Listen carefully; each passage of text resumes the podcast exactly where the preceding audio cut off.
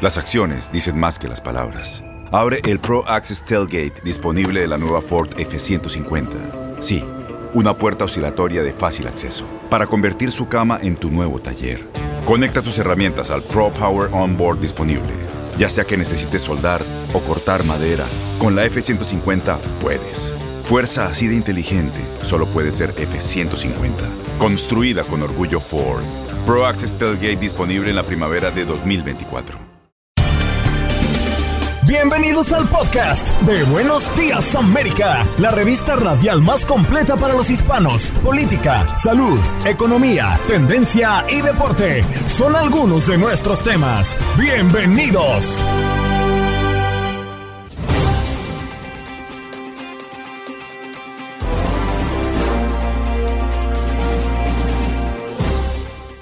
Hoy en Buenos Días América conversamos con la psicóloga Joaris Aybar, especialista en familia, porque alrededor del 25% de los niños entre 12 y 13 años de edad ven pornografía y esta cifra... En Ford creemos que ya sea que estés bajo el foco de atención o bajo tu propio techo, que tengas 90 minutos o 9 horas, que estés empezando cambios o un largo viaje, fortaleza es hacer todo, como si el mundo entero te estuviera mirando. Presentamos la nueva Ford F150 2024. Fuerza así de inteligente solo puede ser F150. Construida con orgullo Ford. Fuerza Ford. Se eleva al 66% entre los jóvenes de 16 y 18 años. ¿Cuáles son las consecuencias y el impacto que puede producir que un niño vea de manera prematura contenido pornográfico?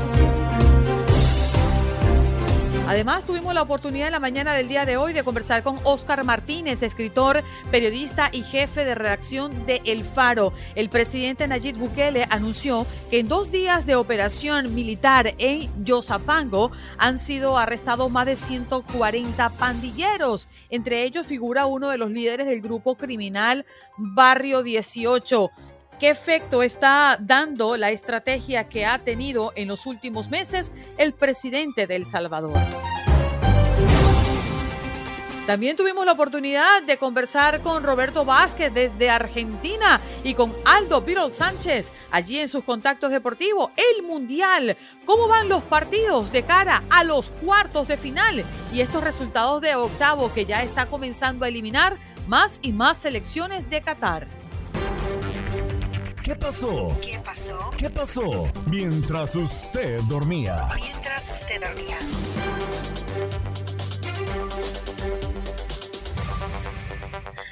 Los derechos LGTBQ enfrentan una nueva prueba ante la Corte Suprema y es que la Corte recibe hoy el controvertido caso de la artista gráfica Lori Smith, quien se niega a diseñar sitios web para bodas entre parejas del mismo sexo por motivos religiosos y que mm, grupos liberales advierten podría abrir la puerta a la discriminación de cualquier minoría, no solo a la comunidad LGBTQ.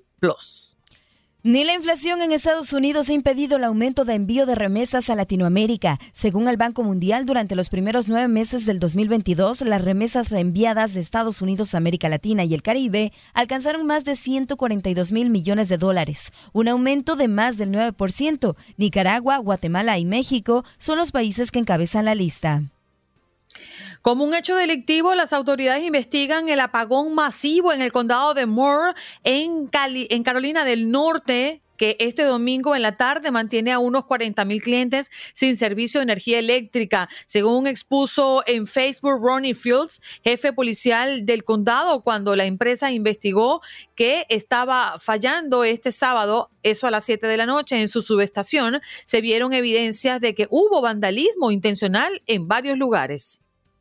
Nos vamos con más noticias. Dos maestras de un colegio que estaban al frente de una aula de niños de entre 8 y 10 años habrían humillado y abusado verbalmente de siete niños con síndrome de Down. Las vejaciones habrían repetido durante meses hasta que fueron descubiertas gracias a un osito de peluche que tenía una grabadora dentro. Entre los insultos que les proferirían estaban expresiones como eh, pues, ¿a qué asco me das? Es lo que le decían estas maestras. La investigación. Esto ocurrió en España. Qué dolor. Este lunes 5 de diciembre estaba programado que iniciara la temporada de caza de osos negros que abrió el gobierno de New Jersey. Sin embargo, un recurso legal obligó a aplazarla de forma indefinida. Y nos vamos con más noticias porque juicio contra organización Trump está en su recta final. Jurado inicia este lunes las deliberaciones. Luego de escuchar los argumentos de cierre de la defensa y la fiscalía, esta semana el jurado del, eh, del juicio por presunto fraude fiscal contra la organización Trump comenzará las deliberaciones para tomar una decisión final. Y conozca usted el programa piloto del Condado de Los Ángeles que ofrece ayuda a madres indocumentadas. Usted puede ubicarlo a través de univision.com, sección Los Ángeles. Algunos países ensayan la semana laboral de cuatro días y reportan un mayor bienestar de sus trabajadores. Cada vez son más las empresas que están adoptando la idea de trabajar cuatro días, es decir, 32 horas a la semana, sin reducción de salario. Más de 30 compañías de Estados Unidos e Irlanda que participaron en un programa piloto reportan que no solo generaron mayores ganancias, sino que sus empleados tuvieron menos estrés, menos insomnio, fatiga y mejoró su salud física y mental.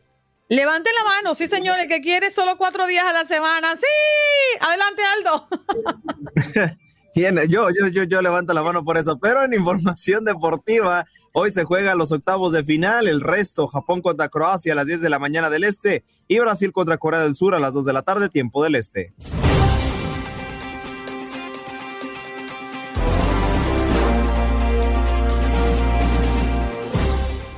Vámonos de inmediato con nuestra próxima invitada. Bueno, es de la casa. Nos acompaña en la mañana del día de hoy la psicóloga Joaris Aybar, especialista en familia.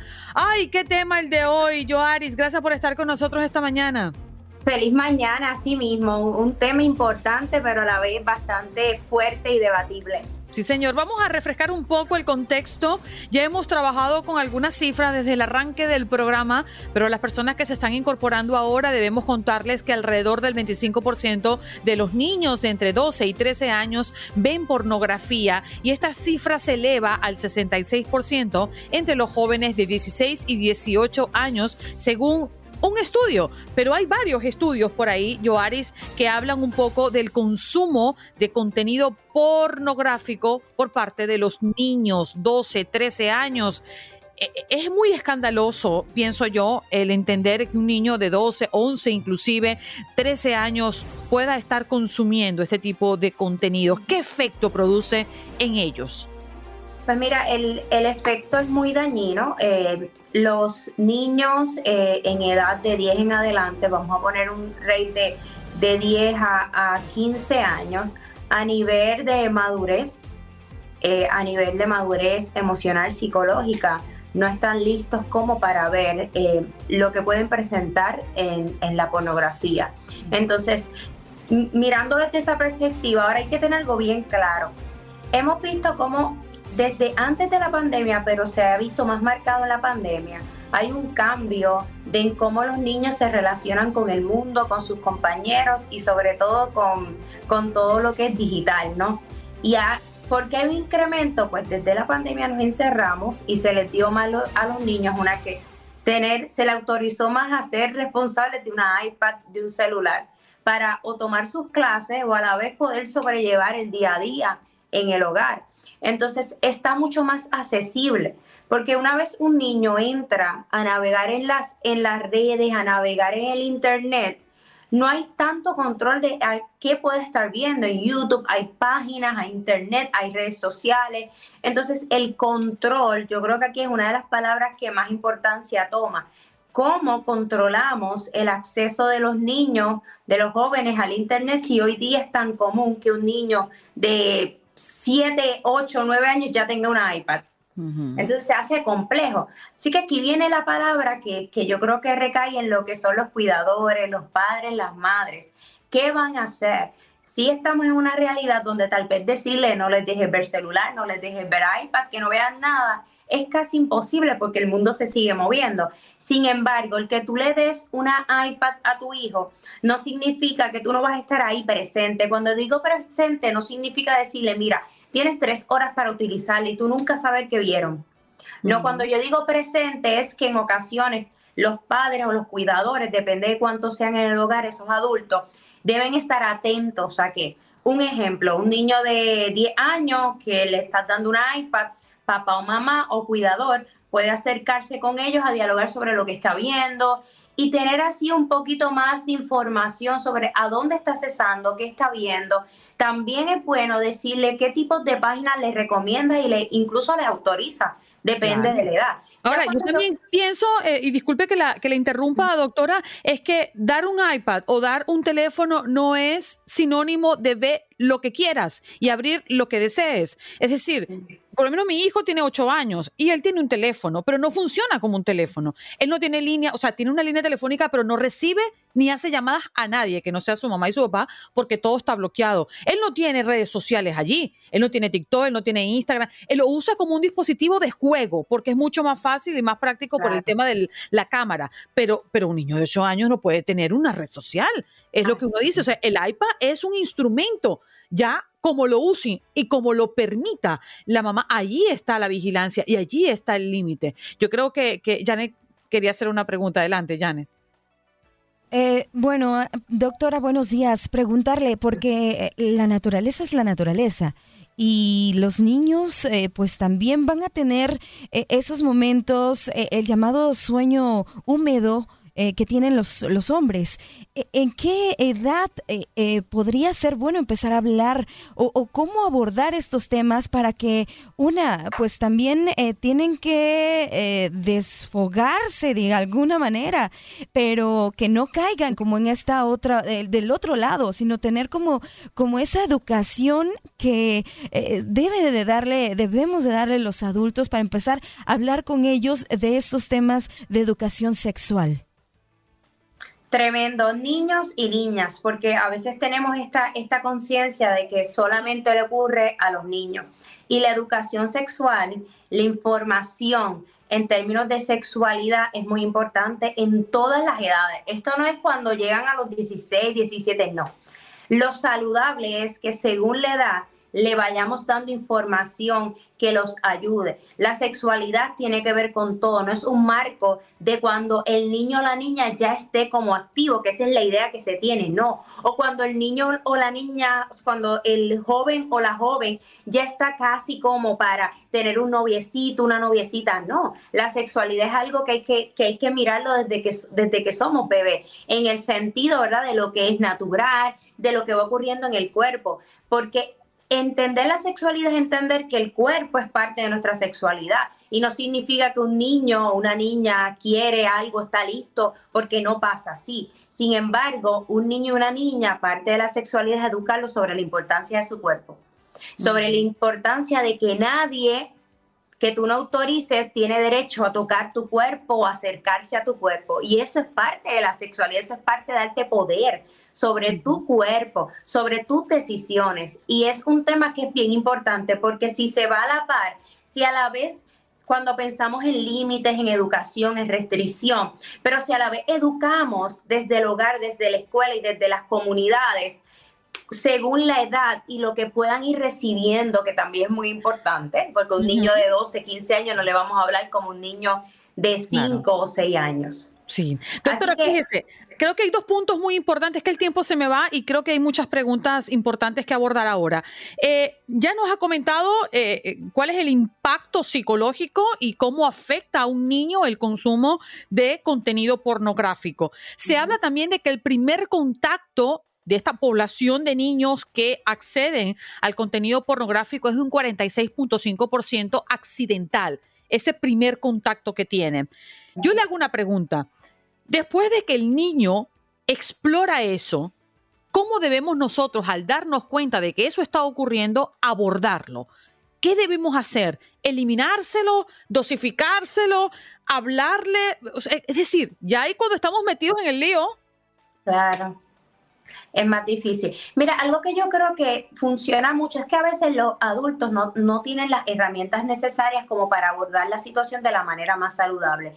Por eso es bien importante siempre pensar y contar con un profesional que, trabaje familia o, o trabaje adolescentes y puedan trabajar todo en equipo, cómo cuáles son las estrategias que vamos a utilizar para la situación, porque cada situación es bien distinta. Tal vez cuando un niño de 5 años ve algo accidental, no vamos a, no vamos a trabajarlo de, una, de la misma manera que un niño de 16 años sobre un tema. A los 5 años posiblemente vea algo y no tenga ninguna, no vaya a tener el mismo impacto que tiene a los 16 años sobre algo o lo vaya a entender. Así que hay distintas maneras de acercarnos a algo de forma saludable y debe ser mirada sobre cada niño individual. Ahora, lo que no debemos naturalizar ni normalizar es que un niño tenga acceso a pornografía, porque esto sí le afecta. Así que es bien importante buscar ayuda cuando no tenemos las herramientas suficientes en casa y mira y accionar, movernos rapidito a la acción.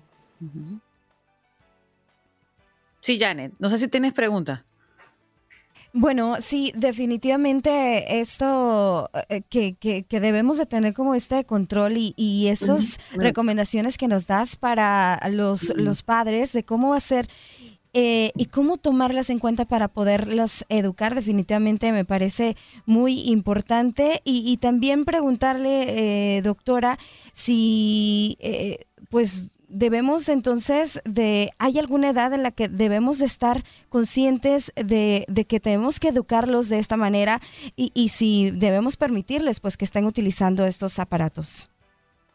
Mira, yo creo que a veces la educación debe empezar por los padres. El hecho de ser adultos no te da a ti las herramientas para tener educación sexual. Así que muchas veces la mirada de los padres cuando ya se convierten en padres debería ser cuál es nuestra mirada sobre la sexualidad, sobre el desarrollo, eh, nuestras creencias sobre este particular para trabajar en las áreas que tenemos que trabajar y luego cuando el niño o la niña crezca, esté, este, sea bebé, podamos ir dándole las herramientas. Como dije ahorita, lo primero es educar sobre la importancia del cuerpo, del espacio personal y del espacio y respeto hacia el otro cuerpo, no solamente el mío sino el del otro, porque de esa manera empezamos todo. Claro. El que yo respete mi cuerpo y entienda que el otro tiene un cuerpo que debe ser respetado, valorado, nos da, yo creo que la parte más esencial para relacionarnos con los demás, el respeto. Así que sí, hay mucho trabajo que hay que hacer, hay mucha desinformación, hay mucha falta de educación sobre distintos temas. Y por último, papá, si ustedes están en una situación y no tienen las herramientas o no saben qué decir, en ese momento lo peor que pueden hacer es gritar, castigar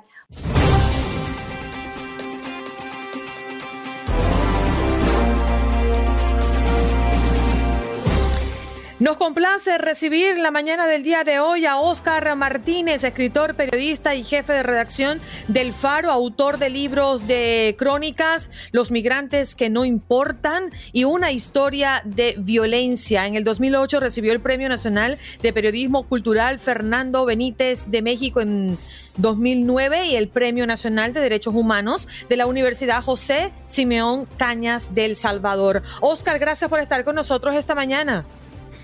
Es un gusto acompañarlas. Muy buenos días. Coincidencialmente, teniéndote hoy en nuestro programa, veíamos las recientes declaraciones del presidente del Salvador, Nayib Bukele, que anuncia que en dos días de operación militar en Soyapango han sido arrestados más de 140 pandilleros. Entre ellos figura uno de los líderes del grupo criminal Barrio 18, Guillermo Alexander Pineda, alias Lassi, que según la policía era uno de los terroristas más buscados del país.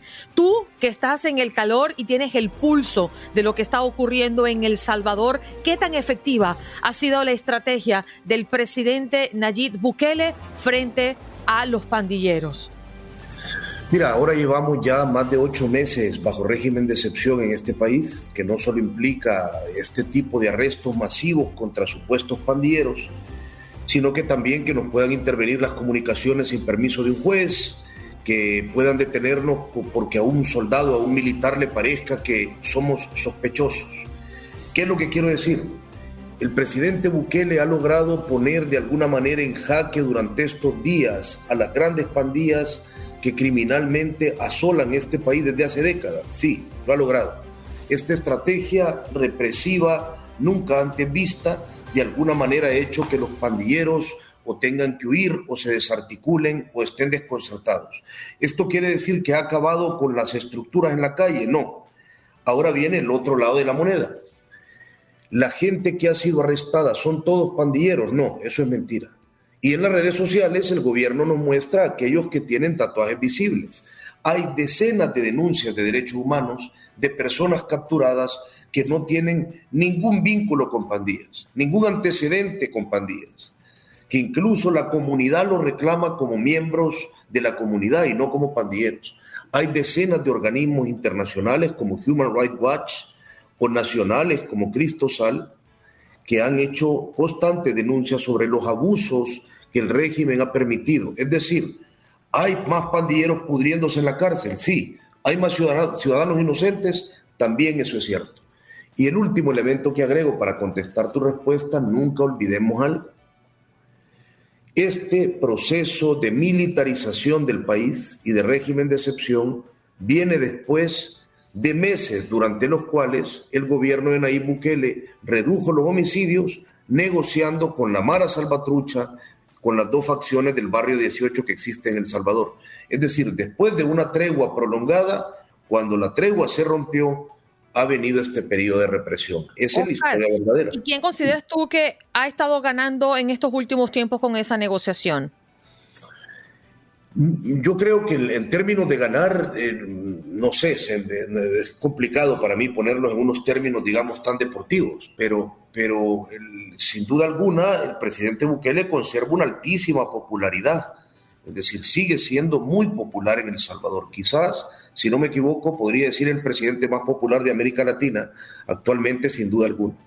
Entonces, esos años de negociación que están totalmente comprobados por mi periódico, hemos sacado documentos del gobierno, audios de funcionarios hablando con líderes pandilleros, donde se demuestra la manera en la que se irrumpió el pacto.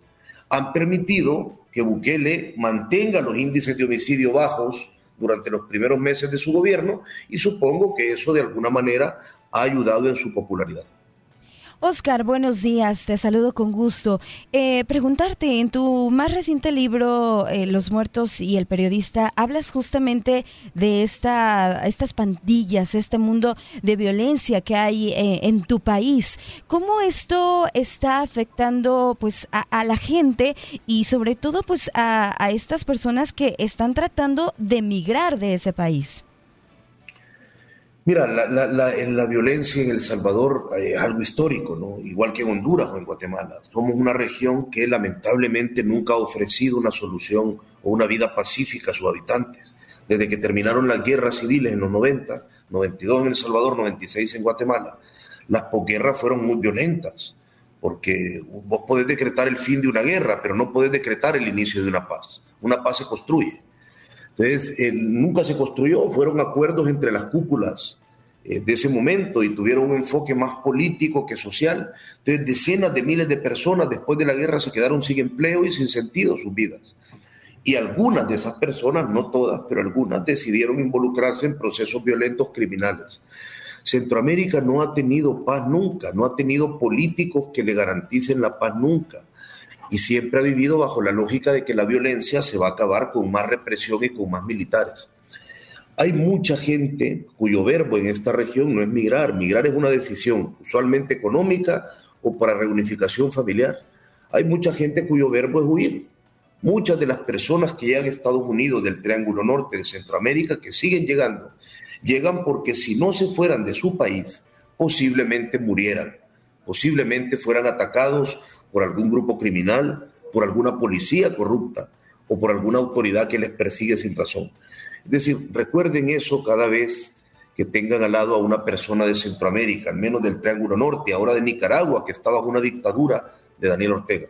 Mucha gente, su verbo no es migrar, su verbo es huir, buscar no una mejor vida, sino buscar vida simplemente, sobrevivir. Oscar, me llamó mucho la atención lo que acabas de mencionar con referencia a las conversaciones que se han hecho de alguna manera públicas por la publicación de algunos medios, inclusive el tuyo. Eh, estas negociaciones que ha tenido Nayib Bukele con los pandilleros, ¿cómo se negocia con la mafia? ¿Cómo se negocia con el mal, con la delincuencia? con este tipo de actores que ya vemos cómo tiene al país donde tú vives.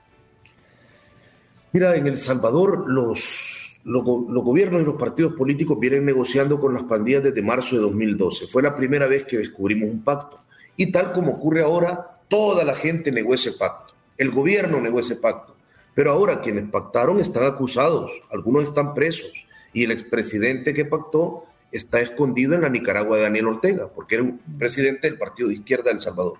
Es decir, con el tiempo, todo lo que hemos publicado sobre las negociaciones termina cayendo en su lugar. ¿Cómo se negocia? Bueno, usualmente otorgándole beneficios carcelarios, como la posibilidad de comunicarse con el exterior, de ver a su familia, de tener mejor comida, de tener derecho a salir de sus cárceles, de, las celdas. Eh, la solución en muchas ocasiones, cuando algunos políticos han querido presionar a las pandillas, son empeorar sus condiciones en las cárceles, incluso en algunos momentos utilizar la tortura para intentar eh, disuadir a esos líderes de generar más violencia.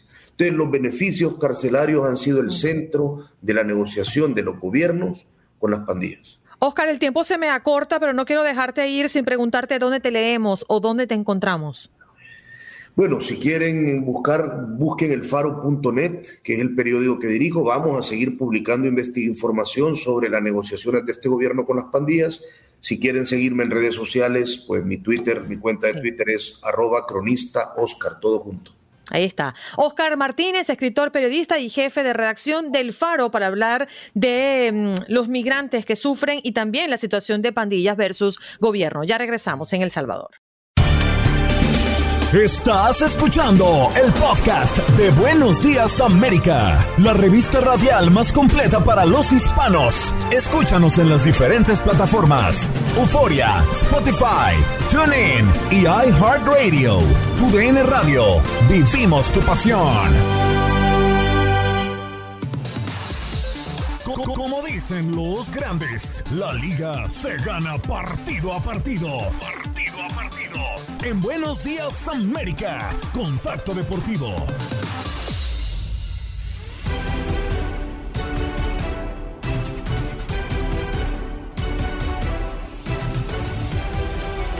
Y señoras, señores, yo les digo, bienvenidos al octavo arte. Se bota la pelota y estamos de tres en este domo deportivo porque se lleva a cabo una jornada más de la NBA. ¿Y qué está pasando? ¿Qué es actualidad hoy en el mejor básquetbol eh, del eh, mundo? Pues empecemos primero con el jugador de los Cleveland Cavaliers, el buen Ricky Rubio, que comenta que ya en la NBA no le queda mucho, ¿eh? ya está pensando en dejar eh, uno de sus mejores eh, momentos, más bien uno de los mejores clubes en los que ha estado en su carrera y ya estaría pensando en regresarse a casa, a Barcelona. Y sí, es que planea regresarse al Barcelona, el equipo de básquetbol, para la siguiente temporada. Ya no le interesa estar en la NBA y me gustaría eh, citar lo que él dijo. En la NBA, para ser sincero, no me queda mucho. Cuando mi hijo empiece a estar en la escuela, me gustaría estar asentado en mi casa de, Barcelona. Dos, tres años diría que me quedan. Ahí está el reporte que hace con la revista y el podcast Reverso. Eh, y también agrega en otras declaraciones, esta lesión ha sido una montaña rusa con muchas emociones en mi mente, desde ganas, emoción, miedo, intriga. Pero la que sobresale más es la ilusión Así lo ha comentado porque ha estado un poco lesionado, ha estado también un poco a la baja debido a una lesión cerca de su brazo derecho. Y pues bueno, así es como lo ha catalogado el buen eh, Ricky Rubio. Pues bueno, desafortunado, ¿no? Para el jugador de estos Cavaliers. Y que también es eh, más eh, noticia, hablando también un poquito, metiendo un poquito lo del Mundial, pues Memphis Defy, así es, este jugador de los Países Bajos, se ha burlado de un exjugador de la NBA, Charles Barkley, ¿Y, cuál es el motivo de esta, de esta pelea? ¿Cuál es el motivo de esta disputa? Y no, no estamos hablando del Canelo, estamos hablando de Memphis Defy, porque eh, ahora sí que el jugador de los Países Bajos escribió un tweet que dice lot of bark, no bite, que en español significa ladra mucho, pero no muerde. Y mientras ponía una foto del buen eh, Charles Barkley, y, dice, y lo, citaba de esta manera, yo garantizo que Países Bajos se encuentran problemas. Asimismo añadió que eh, quiero que España, Brasil, Francia, bueno, Francia tiene ese chico Mbappé, pero vamos a ganarle a Países Bajos, ¿no? Pues bueno, algo sorpresivo porque ni siquiera la frase y ni siquiera el país eh, tienen mucha relación, pero bueno, ahí hay un pequeño pique entre estas figuras, tanto del fútbol como de la NBA. Y ya para finalizar, recordemos que hace poquito habíamos dado la noticia que el buen Facundo Campazzo ya no seguiría en los Dallas Mavericks, ya habían quedado en un acuerdo de rescindir su contrato y se estaba hablando que el Cádiz e incluso el Real Madrid podían ficharlo eh, pero no, al parecer el Real Madrid ha salido a desmentir que, que, no, no tiene planeado fichar a este jugador y al contrario, los Denver Nuggets parece ser el equipo donde será el destino del argentino. Así que bueno, así las cosas por el momento para nuestro hermano latinoamericano y las franquicias de la NBA que rumoran a dónde podría estar llegando, incluso también eh, se desmiente la llegada al Milan de Italia, que, recordemos que varios clubes de fútbol tienen sus filiales en el básquetbol y es el caso también del Milan. El Milan también dijo, ¿saben qué? Pues Nanáis, no, no tenemos eh, interés alguno de fichar a Facundo Campazzo, así que sigan mejor allá buscándole un lugar en la NBA. Para hablar de lo que pasó en este tradicional Sunday Night Football y evidentemente lo que será el Monday Night Football también. Repasar simplemente la cartelera, los resultados que destacaron y repasar también un poquito las posiciones de cada confederación. Primero, los Vikings siguen con paso firme a directo a los playoffs. Le ganaron 27 a 22 a los New York Jets. Del otro lado, también los Lions, tremenda paliza que le metieron a los Jaguars de Jacksonville 40-14. Y las Águilas de Filadelfia siguen en su racha ganadora, solamente un perdido y ellos tienen 12 juegos jugados, uno perdido y 11 ganados. 35 a 10 terminan por imponerse frente a los Titans de Tennessee. Finalmente también en otro duelo importante de clasificación, Washington Commanders se termina por empatar 20 a 20. Raro un empate en el fútbol americano, termina por llevarse eh, la división de puntos frente al conjunto de los Giants. Los Ravens se enfrentaron a los eh, Broncos 10 a 9, terminan por imponerse en un partido sumamente cerrado y otro también que pintaba para hacer cosas importantes. Bueno, los 49ers se impusieron 33 a 17 frente a los Miami Dolphins. Eh, ¿Cuáles fueron los jugadores eh, destacados? Pues el buen Brock Purdy termina por anotar dos touchdowns, una intercepción y 210 yardas lanzadas. Impresionante el partido de uno de estos jugadores de los 49ers. Y del otro lado también eh, los Rams se impusieron, eh, perdón, perdieron 23 a 27 frente a los Seattle Seahawks. Un partido muy eh, destacado de Geno Smith, este coreback impresionante la temporada que está teniendo. 367 yardas lanzadas, casi 403 touchdowns y una intercepción. El MVP sin duda alguna de este partido. Impresionante los números.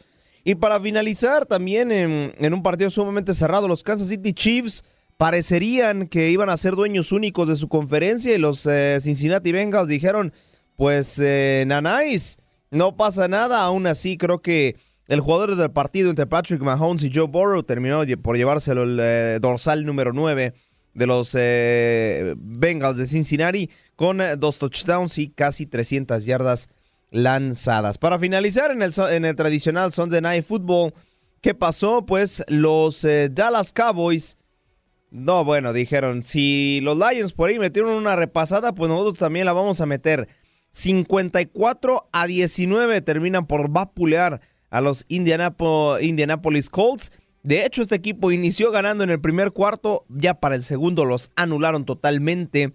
Apenas hasta el tercer cuarto volvieron a anotar otro touchdown, pero desperdiciaron ese punto extra que te dará el gol de campo. Los Dallas Cowboys en el cuarto cuarto, pues ahora sí que salieron con todo por todo, porque anotaron una... Para empezar, fueron cuatro touchdowns los que anotan los Dallas Cowboys, más unos cuantos goles de campo.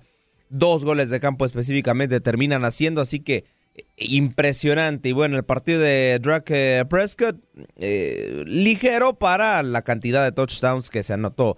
170 yardas lanzadas, tres touchdowns y una intercepción. ¿Qué nos espera para el día de hoy en este Monday Night Football? Los Tampa Bay Buccaneers estarán enfrentando a los New Orleans Saints y, e impresiona porque Tom Brady a través de redes sociales eh, dijo que hay eh, partidos en los que sale y cree ser el peor coreback en la historia de la NFL. Así, así lo, de, lo declara, ¿eh?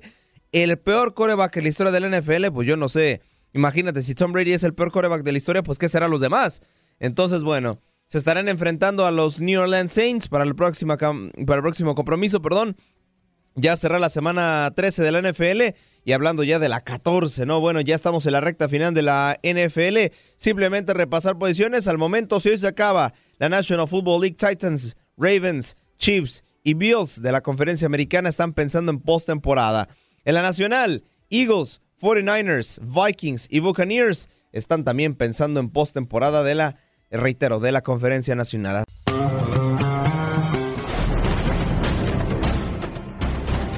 ¿Qué tal amigos de TUDN Radio? Tenemos otro invitado listo, capitán eh, Ramón Morales, su servidor Aldo Sánchez, para esta victoria de Francia 3 por 1 frente al conjunto de Polonia.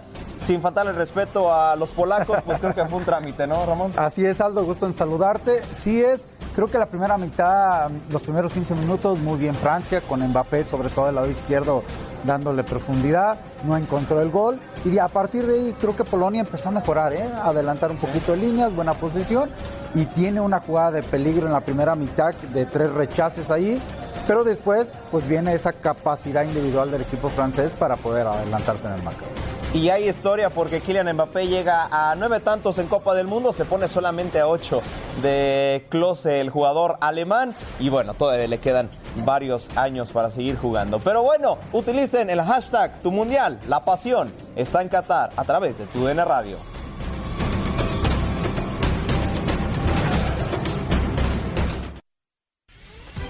Pues ahí está lo que pasó el día de ayer, eh, precisamente en el partido que posiblemente le tocaba a México. ¿Por qué? Porque hubo mucho mexicano ¿eh? en el partido entre Francia contra Polonia, habían apartado como tal esos boletos, no decidieron venderlos, mejor dijeron, pues sabes qué, vamos a ver este partido. Y bueno, Francia, la verdad, lo de Kylian Mbappé es impresionante. Para empezar, rompe el récord del jugador de menos de 24 años de edad con más goles en una Copa del Mundo, superando a las 7 anotaciones de Pelé. Kylian Mbappé tiene 9. Y hay que saber que al francés le quedan por lo menos 3 mundiales. Y en una de esas, la verdad, va a terminar superando a Klose, el jugador alemán que tiene 16 anotaciones. 8 eh, más y, y terminará por eh, llevarse la no la victoria, más bien el galardón como el máximo anotador en Copas del Mundo. Pero también ayer no solamente jugó Francia, que la verdad Polonia no se presentó, hay que decirlo con todo respeto, el gol que le dieron sí, sí era un penal claro, pero Robert Lewandowski ya lo había fallado, lo repiten porque Jory termina por adelantarse y bueno, en segunda instancia ya no perdona, Lewandowski termina su carrera con dos goles en mundiales, a menos que juegue el siguiente, la siguiente Copa del Mundo con 38 años, que no lo vería descabellado a las carreras que, que duran. Pero eh, así las cosas por el momento. Y también se jugó el Inglaterra frente a Senegal, que a primera instancia parecería un duelo más parejo. Pero ¿qué les parece si escuchamos mi hermosa voz junto a Reinaldo Navia? Eh, en este análisis.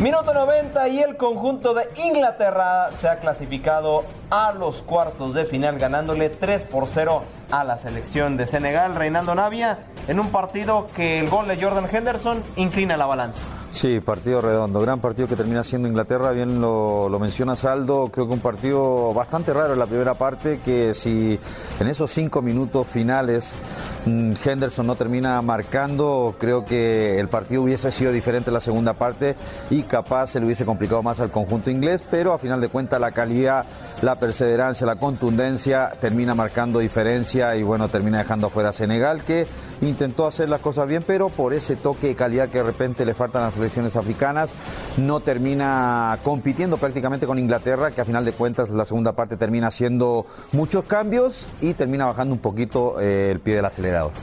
Hashtag tu mundial, la pasión está en Qatar, Inglaterra lo gana 3 por 0 a Senegal.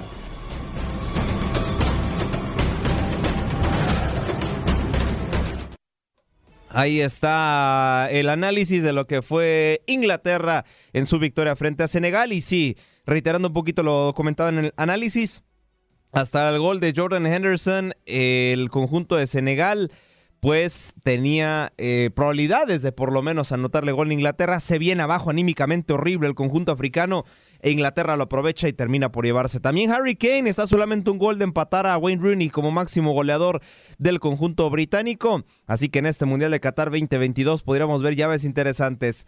Inglaterra contra Francia en cuartos de final. Me parece que pase Brasil, pase Croacia, pase España, pase Portugal, incluso ya la llave de Países Bajos Argentina. Francia, Inglaterra es la llave más pareja y la que vas pinta. Ahora sí que nos adelantaron una semifinal o una posible final. En cuartos ya tendremos, y bien decíamos en redacción todos, ya en estas instancias es difícil que alguien, un equipo débil avance.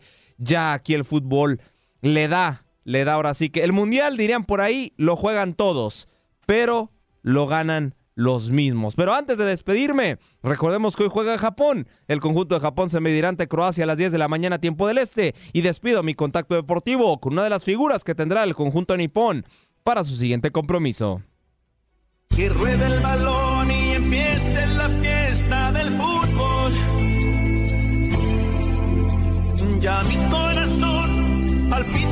mi selección. Uno de los diamantes en bruto que tiene el fútbol japonés es Takefusa Kubo. El jugador de la Real Sociedad llega a Qatar 2022 con 21 años para su primera justa mundialista. Valuado en 12 millones de euros, fue convocado por primera vez a la selección mayor el 9 de junio de 2019 bajo el mando de Hajime Moriyasu. Tiene un total de 20 partidos y un gol en más de 900 minutos jugados con los japoneses. Estos son los nombres de oro en Qatar 2022.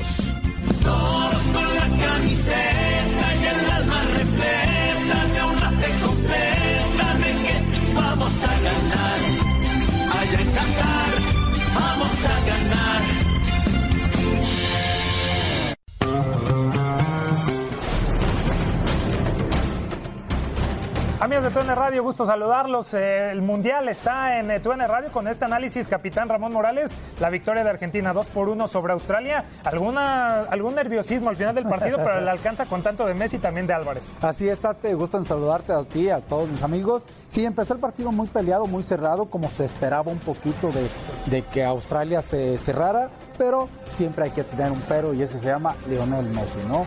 Mete el gol, la primera mitad sí se van, después meten el segundo Argentina y creo que lo supo manejar, aunque al final se fue. Un error del portero australiano en el inicio de la segunda parte, hay que decirlo, le dan espacio a Messi para el gol y vendría Goodwin, ¿no? Que ingresó en la segunda parte, ahí un desvío de Enzo Fernández que le pone drama al final del partido, Ramón, pero no, Argentina está en cuartos y se va a enfrentar a Países Bajos, no sé si dejó algunas dudas, Ramón. No, digo, al final estos partidos hay que jugarlos y ganarlos, así lo hizo Argentina. Recuerden que la pasión de tu mundial está en tu Radio. Quédense en las redes sociales porque tenemos más para ustedes.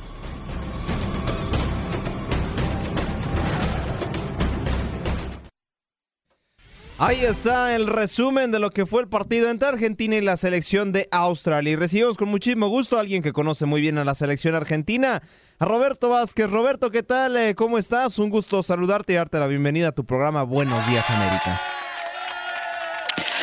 ¿Qué tal? ¿Qué tal Aldo? ¿Cómo están ustedes? Nosotros este, muy conformes y muy contentos por la actual situación de la selección nacional. Roberto, y bueno, pues eh, un partido que la verdad, a, menos de lo que me digas tú, sí, Argentina termina por imponerse al conjunto de Australia, pero no sé qué opines tú. La verdad es que yo sigo viendo una Argentina que puede dar más, que puede dar ese salto calidad con tremendos jugadores que tienen, pero juega, juega, diríamos aquí en México, puede arrancar en primera, pero me arranca en tercera. Eh, lo que pasa es que parece ser que arrancando en tercera le alcanza igual. ¿No? Porque es verdad que los partidos, o este último partido al cual nos estamos refiriendo, es el que la apertura se produce a través de un gol de Messi. Yo creo que Messi jugó eh, en este encuentro el mejor partido de, este mundial, porque no solo llegó al gol en una jugada característica de Messi, ¿no? Un rebote o también le da la pelota, pero ese dribleo que hace Messi yéndose de izquierda hacia de, hacia de derecha hacia izquierda hacia el centro como le gusta a él y poniéndola entre un, un montón de piernas propias y contrarias. Ahí abre el partido, pero tengamos en cuenta que eh, Argentina el primer tiempo tuvo una paciencia tremenda, Aldo. Lateralizó de izquierda a derecha, de izquierda, de derecha a izquierda, esperando a esta Australia que no salía del fondo, que era previsible, como le pasó con Polonia, es decir, los equipos contrarios no salen a regalarse, ¿no? A regalarle el terreno. Y también tenemos que tener en cuenta algunos jugadores que han estado con algún problemita físico, el tema de, de resignar a Ángel Di María para que no esté ni siquiera con posibilidades de entrar y poder guardarlos para cuartos, también es una herramienta que en algún momento y con espacios le puede brindar eh, eh, soluciones. Yo creo que la diferencia de esta Argentina con otras es que si bien abre los partidos Messi no es tan Messi dependiente como eran las demás. Te aparece un Julián Álvarez, un Enzo, que son revelaciones para el fútbol mundial en este momento, no para el argentino porque los habíamos visto, y tiene otra serie de socios, los traslados, las subidas de Acuña con una fuerza muy importante. Quiero verlo con rivales que le vayan a pelear un poco, Aldo, no De que lo esperen tanto, que le vayan a disputar la pelota, Sí. porque ahí se van a generar más espacios. Y Otamendi, el central que, que realmente recuperó su nivel, es un gladiador que le está dando muchos resultados. De acuerdo contigo, Roberto. Y sí, hay, hay que ser an- analistas y críticos porque, y mira, incluyo a mi selección y con todo respeto, Arabia Saudita, a pesar de que perdieron, ¿eh? Arabia Saudita, México, Polonia y Australia, con todo respeto para todas estas selecciones, con la calidad que tiene Argentina, me parece, no han sido parámetro, no han sido un rival de tú a tú para medirse y para medir la calidad que puede tener esta selección argentina, que me parece Países Bajos ya va a representar este reto, ya va a representar este salto de calidad y me parece que ahora sí, a lo mejor Argentina empieza a, ahora sí, a competirle a un rival que está tú por tú con ellos. ¿Te acuerdas cuando yo comenté lo que muchos comentaban que era ahora comienza el Mundial, cuando pasamos a octavos, Sí. que es una frase que utilizan muchos, ¿no? Sí.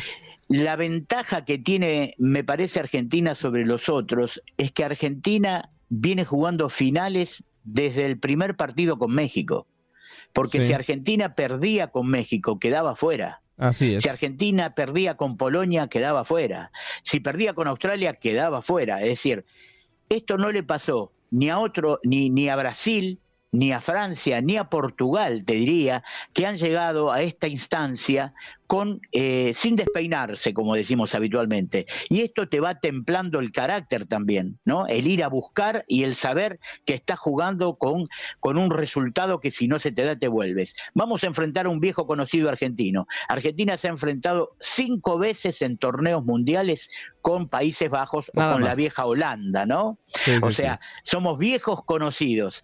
Un triunfo argentino, dos empates y dos derrotas. Bueno, veremos qué pasa acá. Yo coincido con vos, Países Bajos deberá demostrar un poco de ir a buscar más el encuentro y ahí creo que podemos ver a un Messi jugando su partido número 1001 ¿no? Con este Sí. número tan característico, 1001, y con 779 goles en el lomo en partidos oficiales. Ojo, cuando hablábamos de aquellos mil goles de, de Pelé, ¿se acuerdan que se decía los mil goles de Pelé? Ya vemos que, que a Pelé le contaban goles hasta en amistosos, hasta en partidos que no estaban claros. Hoy todo se ve. Bueno, digamos que vamos a ver un partido a la altura de cuartos de final. Países Bajos Argentina es sentarse a la mesa de candidatos del Mundial. De acuerdo contigo, Roberto. Y es que ya en cuartos de final, ya a pesar de que en el Mundial tengamos sorpresas, tengamos esos apodados caballos negros, ya a partir de cuartos de final el fútbol se encarga de poner todos los favoritos pasan. Es ya muy raro ver en cuartos de final una sorpresa. Así que bueno, nos esperan grandísimos duelos y el, también el primer gol de Messi en una eliminatoria mundialista. Había anotado, pero solamente en fase de grupos. Es el primero ya en un partido de vida y muerte. Por el tiempo, Roberto, te tenemos que despedir. Muchísimas gracias. No, bueno, eh, siempre estoy a tu disposición y a la de ustedes. ¿Qué tal, Andreina? Eh, me estoy yendo a comprar el secador de pelo ahora. Este, para... Sí, porque tienes mucho, ¿no? No, no tengo mucho, pero bueno. Les mando un abrazo a ambos, nos vemos en cualquier momento y gracias por siempre eh, contactarse conmigo en la Argentina. Un abrazo. Abrazo de regreso, Roberto. Y simplemente para comentarles que la CONCACAF ya nos sacaron a todos los equipos de CONCACAF. Estados Unidos también fue eliminado por los Países Bajos. Así que de América, del continente americano, solo quedan Argentina y Brasil. Con esto cierro mi último contacto deportivo. Gracias por acompañarnos en nuestro podcast. Buenos días América. Y recuerda que también puedes seguirnos en nuestras redes sociales. Buenos días AM en Facebook y en Instagram. Arroba Buenos días América. AM. Nos escuchamos en la próxima.